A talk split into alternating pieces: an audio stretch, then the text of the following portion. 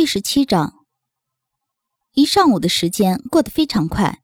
修勇其实还没有感觉呢，就已经到了午饭的时间。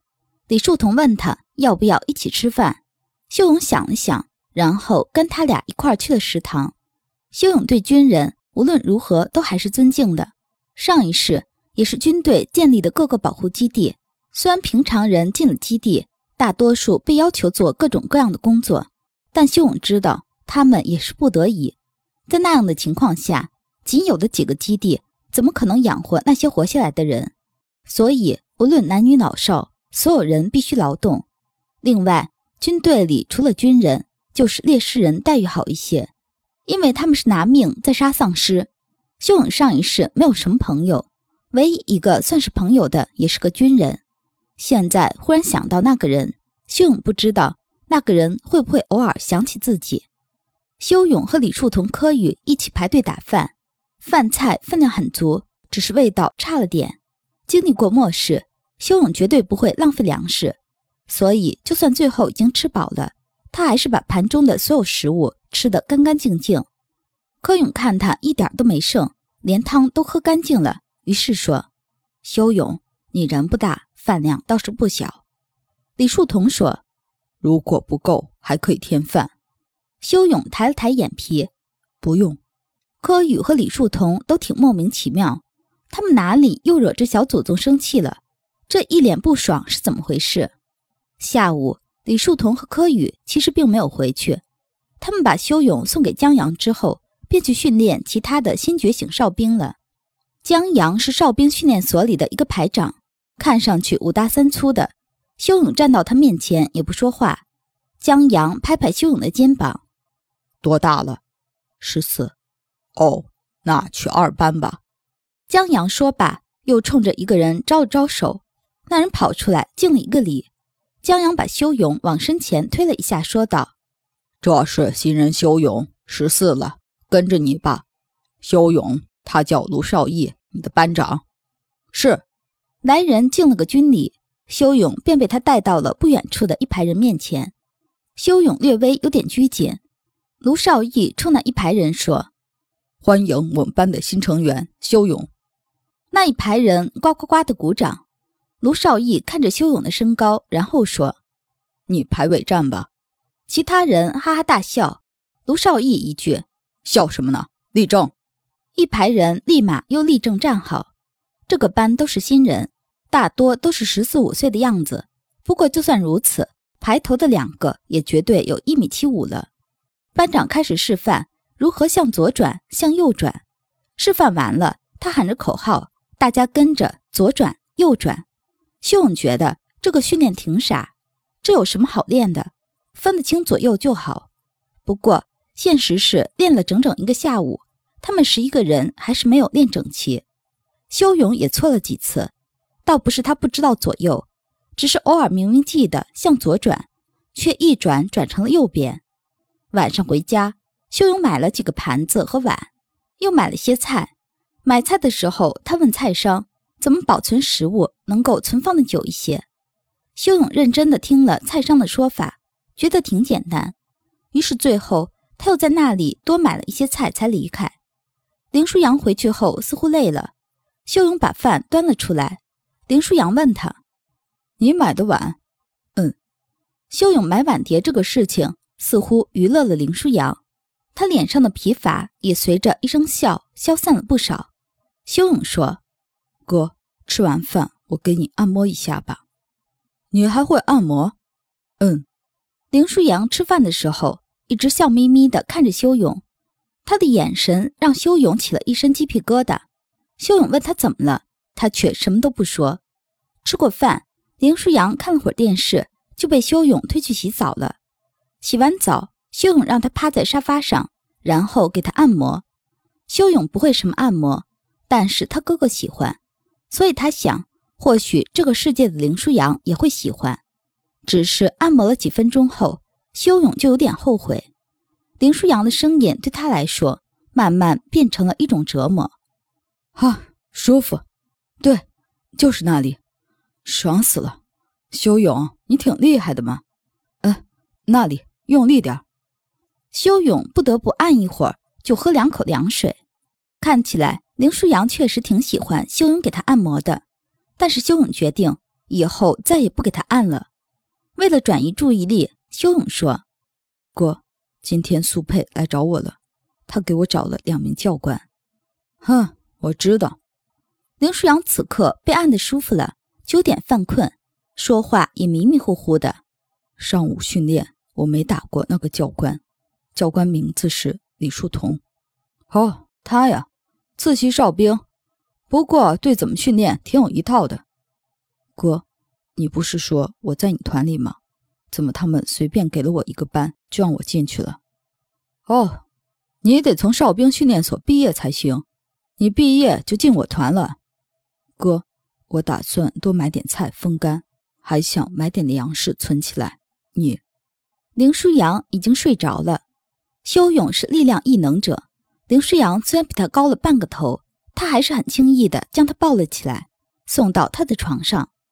修勇站在他的床头看了半天，最后他出去洗了个冷水澡，然后睡了。睡着前，他一直在想，时间并不多了，他要快些准备才可以。第二天，修勇依旧上午跟着李树桐和柯宇学习。如何利用哨兵能力战斗？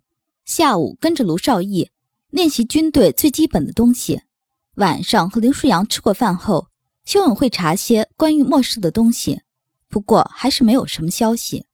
这天，修勇还买了个风干机，他一直在厨房里捣鼓了一晚上。林舒扬对做饭也不感兴趣，过去问了一下修勇在干嘛。修勇说：“把蔬菜风干了，不容易坏。”林舒扬之后便不管他了。早上，修勇在军号中醒来，现在他已经习惯了，即使军号不响，他也能准时起床。洗漱完毕，林舒扬也起了。修勇给林舒扬把牙膏挤好，温水放到茶杯里。林舒扬看着牙刷和牙缸，而后狠狠地揉了一把修勇的脑袋，说：“可爱死了。”修勇很不爽。林舒扬拿着牙刷说：“怎么？”有意见，有意见就快点长大，否则瞪我也没用，一点威慑力都没有。修勇觉得这个世界的哥哥挺混蛋的，转身他去厨房做早饭了。林舒扬洗漱完毕，修勇的早饭也做好了。林舒扬到桌边坐下，问道：“怎么三份蛋饼？”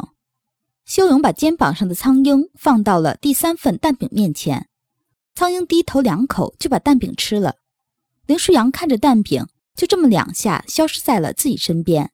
于是他接着问：“给展飞的。”修勇点点头，面无表情地继续吃自己的饭。林舒扬三秒后也开始吃饭，边吃饭边伸手去摸展飞。展飞很配合地往前靠了靠，正好碰到了林舒扬的手心。修勇，今天不用去训练了，我给你请了假。修勇疑惑。去参加白衣的葬礼，无论怎么样，他也给你剪过头发。嗯，修勇其实还想说，为什么不昨天晚上就告诉他，这样他就直接换上便装就好了。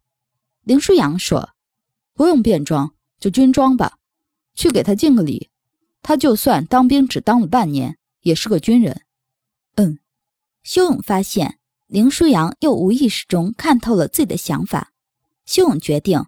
以后在林舒扬面前彻底把精神世界封闭起来，对着这个人他能硬起来，这种事情他永远也不想林舒扬知道。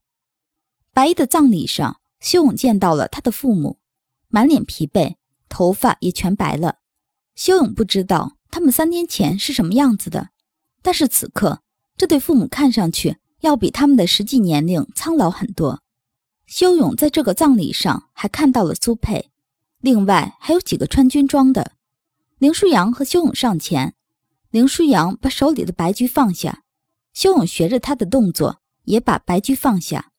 而后，林舒扬敬了一个端正的军礼，修勇也敬了礼，气氛非常尴尬。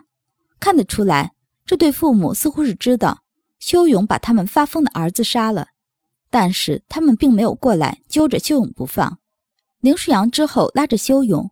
到了人群最角落里，以免刺激到他们。葬礼的氛围很沉重，这对父母终于忍受不了，最后痛哭出声。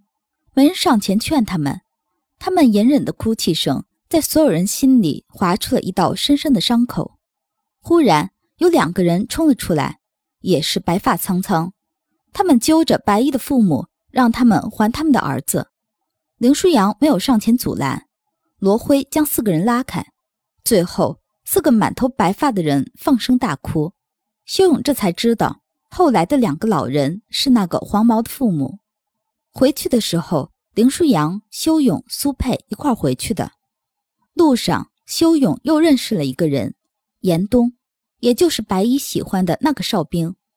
林舒扬和修勇坐在一块儿，忽然他问了严冬一句：“严冬，你知道白衣喜欢你的吧？”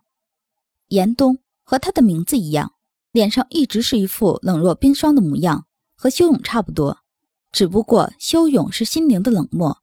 而严冬只是纯面瘫，严冬没有说话。林舒扬继续说：“严冬，你其实挺混蛋的。白衣喜欢了你那么多年，怎么着你也对他稍微好一点啊？现在呢，想好你也没机会了。”车子里的气氛非常压抑，苏佩能感觉到林舒扬的悲伤。这种负面情绪对向导来说是很致命的，他不得不降低自己对情绪的感知能力。可是，即使如此，他也还是被林舒扬的悲伤狠狠地刺激到了。严冬已经严格控制了自己的精神，所以苏佩并不能感觉到他太多的情绪。许久，严冬喃喃地说了一句：“舒扬，我对他好有用吗？”林舒扬在司机后面狠狠地踹了一脚司机的尾巴，司机被吓得不小心，差点让他们几个的小命一块搁在半路上。林舒扬知道没有。他就是不爽，很不爽。严冬忽然又说了一句：“舒扬，你怎么知道我不喜欢他？”整个车里再也没有人说话了。林舒扬回了家，依旧很压抑。最后，他拉着修勇就往外走，修勇就这么跟着他，直到被林舒扬拉到了一处空地。林舒扬松开手说：“修勇，你想变强吗？”修勇看着林舒扬，点了点头。他已经猜到之后会发生什么了。林舒扬说：“我是最强的战士，你知道的吧？苏英也不过能和我打个平手而已。”修勇点点头。林舒扬继续说：“那我来训练你。好，